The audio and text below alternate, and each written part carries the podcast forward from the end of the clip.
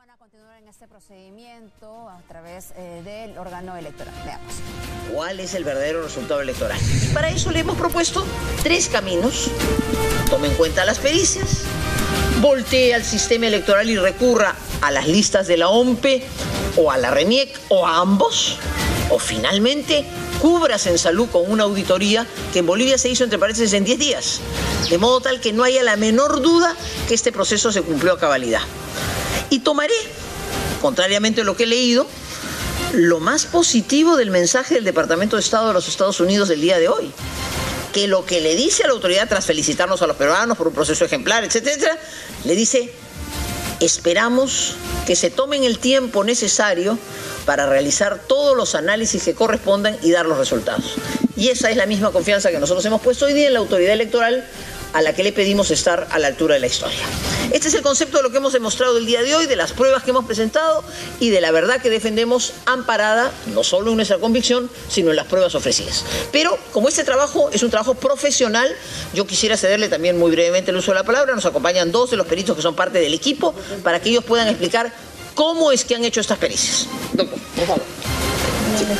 Fátima, conferencia de prensa de Fuerza Popular. Participan Lourdes Flores, eh, Miguel Ángel Torres y eh, peritos que han eh, certificado estas pruebas que se han presentado por parte del Partido Naranja en las audiencias de esta mañana ante el Jurado Nacional de Elecciones. Se han presentado pruebas de fraude en mesa, que es como lo han calificado ellos, entre ellas algunas actas que estarían presentando algunas palabras, números del mismo puño gráfico en actas de diferentes mesas, distritos, provincias y hasta en regiones. Vamos a escuchar a los peritos. La falsificación de firmas. Han falsificado firmas, hay firmas falsificadas en las actas, en algunas de un miembro de mesa, en otras de dos, incluso hasta de los tres miembros de mesa. En el interín del examen minucioso de las firmas, nos, eh, nos dimos cuenta que los manuscritos existentes en el llenado de los campos gráficos en blanco de estas actas eran del mismo puño gráfico.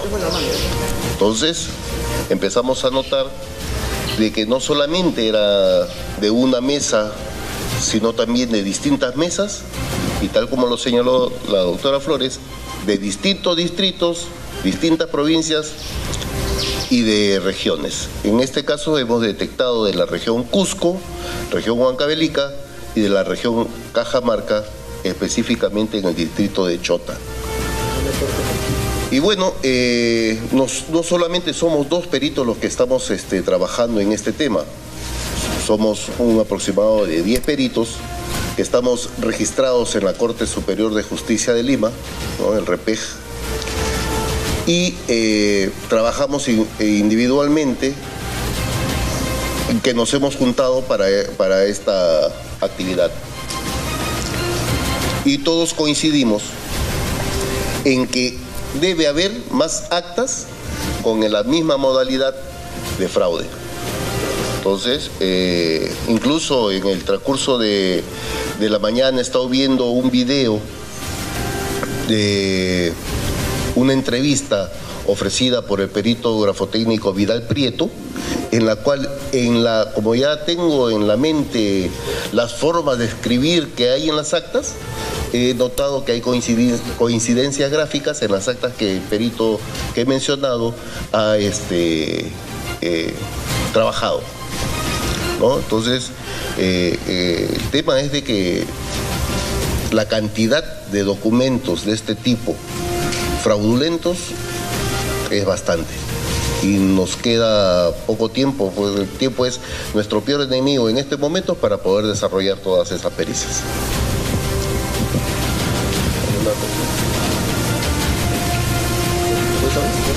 Bueno, este, soy el perito Miguel Alberto Poquio Ángeles. Complementando lo que ha dicho el especialista eh, Espejo, este, hay, un, hay un síntoma hay un, comportamiento uniforme en lo que corresponde a los manuscritos de las posfirmas.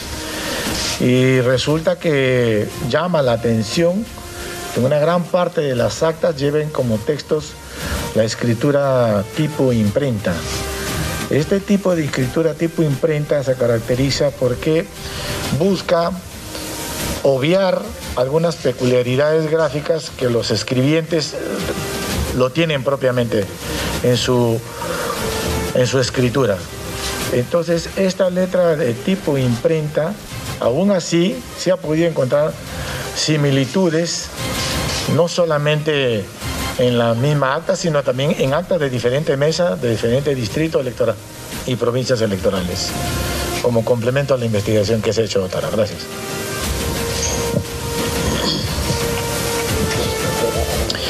Muy buenas tardes. Eh, luego de la exposición, desde mi punto de vista técnico-legal, eh, en la mañana que ha realizado el doctor Urbiola, la doctora Lourdes, el doctor Hurtado,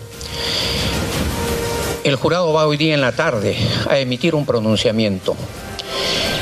Eh, ¿Qué es o cómo debería ser ese pronunciamiento? En primer lugar, no tiene que ser a favor de uno o de otro, tiene que ser un pronunciamiento legal. Y ese pronunciamiento del Jurado Nacional de Elecciones tiene que regirse básicamente por aspectos constitucionales y legales. La Constitución en su artículo 176 establece que el sistema electoral tiene como fin garantizar que la, el voto que se emite en una urna sea respetado y validado bajo cualquier circunstancia. El artículo 178 de la Constitución de la Carta Magna dice que el Jurado Nacional de Elecciones tiene la responsabilidad de fiscalizar las votaciones. Y este aspecto de fiscalizar implica todo. Lo más importante, luego de estos artículos constitucionales y otras normas que hay, hay dos leyes orgánicas que en prevalencia siguen a la Constitución y son en casualidad la ley orgánica de elecciones, que es la que rige todo el marco de lo que es un proceso de elecciones cualquiera que sea con mayor razón para elegir presidentes y congresistas, en su artículo 2 dice lo mismo en que lo que establece la ley orgánica del propio Jurado Nacional de Elecciones. ¿Qué dice este artículo 2? Dice que el fin supremo del Jurado Nacional de Elecciones es básicamente hacer respetar la manifestación de voluntad dada a través de las urnas en las votaciones. En otras palabras, si el fin supremo del Jurado Nacional de Elecciones es ese, entonces ellos tienen que, de acuerdo a la Constitución y a estos artículos de las leyes orgánicas de elecciones y del propio jurado, tienen que regir sus fallos y su mandato a eso. En otras palabras, se tiene que validar y representar y manifestar los votos que están en urnas, pero que están válidamente emitidos. Con todas las pruebas que se han actuado y que se han presentado y que ustedes han visto en la mañana, definitivamente no cabe otra posibilidad más que hacer respetar con estas normas constitucionales y legales la voluntad popular. Ahora es muy importante tener presente, para cederle la palabra al doctor Hurtado, de que la ley del procedimiento administrativo eh, Sutupa, la 27444, en su artículo 10, textualmente dice, y es de aplicación a todas las instituciones del Estado, el fin dice básicamente que, acá está, dice que el acto administrativo son vicios del acto administrativo que causan su nulidad de pleno derecho cuando ese acto, esa resolución o cualquier acto que se vaya a realizar contraviene la Constitución, normas constitucionales, leyes o normas reglamentarias. Es decir, para que una resolución o un acto sea válido, tiene que necesariamente emitirse siguiendo lo que la Constitución señala, las leyes especiales y reglamentarias. Gracias. Señores periodistas, muy buenas tardes. En lo que a mí concierne, voy a hacer hincapié en dos cuestiones muy puntuales, que es la actividad probatoria. Si bien es cierto, estos procedimientos electorales son muy céleres, muy cortos y eh, en, la, en la normativa, en la ley orgánica de elecciones, no se señala de manera expresa una audiencia de pruebas, ello de ninguna manera significa que el juzgador, en este caso el Jurado Nacional de Elecciones, deje de lado la actividad probatoria, deje de lado el análisis y la valoración de las pruebas, de las pericias grafotécnicas sobre todo y de las fichas RANIEC que se han presentado. Tampoco priva al Jurado Nacional de Elecciones de encontrar un apoyo en el Registro Nacional de Identificación y Estado Civil para que a mayor abundamiento pueda resolver el fondo de estos cuestionamientos que se han presentado. Y ello es importante decirlo ¿por qué? Porque cuando los jurados electorales especiales han pedido a las ODPs las listas de electores, las ODPs le han hecho entrega a los jurados electorales especiales en base a este requerimiento para que ellos puedan mejor resolver. De manera que no hay ninguna objeción para que el Jurado Nacional de Elecciones requiera este documento que en estos momentos es de suma importancia. Bien, eh, y la lista de electores además contiene, tiene eh, tiene un conjunto de datos que pueden ser de dominio público, porque no olvidemos que cualquier ciudadano pagando una tasa de cuatro soles y algo más al Registro Nacional de Identificación y Estado Civil puede acceder a la ficha personal de cada ciudadano. Y es parte de la confianza, porque quienes celebramos actos jurídicos con cualquier persona tenemos derecho a saber sobre con quién estamos contratando y con quién vamos a desarrollar o realizar cualquier actividad humana o acto jurídico. Bien, es importante tener en cuenta es muy importante tener en cuenta que en estos momentos es el interés general lo que debe primar para poder darle a los ciudadanos una elección que contenga la verdad electoral.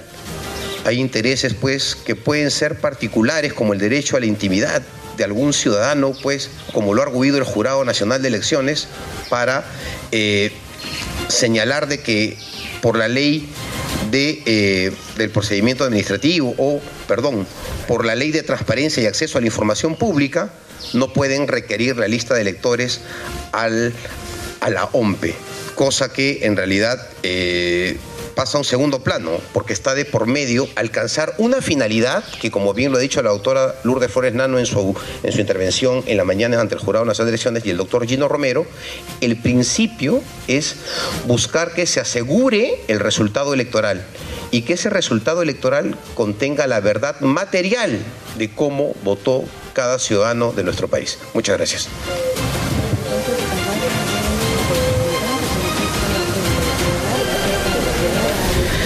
Bueno, agradeciendo eh, a los doctores y a los peritos, yo quisiera hacer entonces un breve resumen. Gracias a esta audiencia llevada el día de hoy eh, ante el Jurado Nacional de Elecciones, consideramos que se ha evidenciado, primero, que se tratan de firmas falsas en actas y que ello ha sido corroborado a través de pericias. Segundo, que hay actas de diferentes zonas que vienen siendo o han sido llenadas por una sola persona. Y tercero, que estadísticamente estas irregularidades han afectado directamente a Fuerza Popular y con ello a millones de electores peruanos. Sin perjuicio de ello, quiero resaltar que las preguntas efectuadas por los magistrados por los vocales del Jurado Nacional de Elecciones han sido muy oportunas, porque han permitido esclarecer algunos conceptos que creo que es importante resaltarlos. Primero, que la lista de electores, esto que comúnmente denominamos padrón electoral, es público. Ya lo dijo el defensor del pueblo, está consignado en la norma y por la evidente lógica que han eh, expresado los doctores, no podría tener un carácter distinto. Todos deberíamos tener acceso a esa información. Y por último, en el supuesto negado, que no todos tuvieran, pudieran tener acceso, existen justificadas razones para que el Jurado Nacional de Elecciones lo tenga y tome una decisión adecuada. Lo segundo que se ha podido esclarecer a través de las preguntas de los propios vocales es que las pruebas aportadas no pueden ser dejadas de lado. Es decir, estas pericias que han sido presentadas el día de hoy, los vocales no pueden cerrar los ojos y decir simplemente no existieron. Eso lo explicó de manera muy clara el doctor Urbiola. Lo tercero, que lo ha explicado la doctora Lourdes Flores Nano, es que no existe uno, sino que por lo menos tienen tres caminos, señores, tienen tres caminos para poder conocer la verdad. Bueno, son las palabras de Miguel Torres, que es parte del equipo técnico y que ha acompañado a Lourdes Flores Nano, a dos peritos y dos abogados en esta conferencia de prensa. Eh, esperamos que permitan hacer algunas preguntas de la prensa. Lo cierto es que siguen fundamentando las irregularidades que ellos cuestionan eh, como parte de las apelaciones presentadas a de nulidad.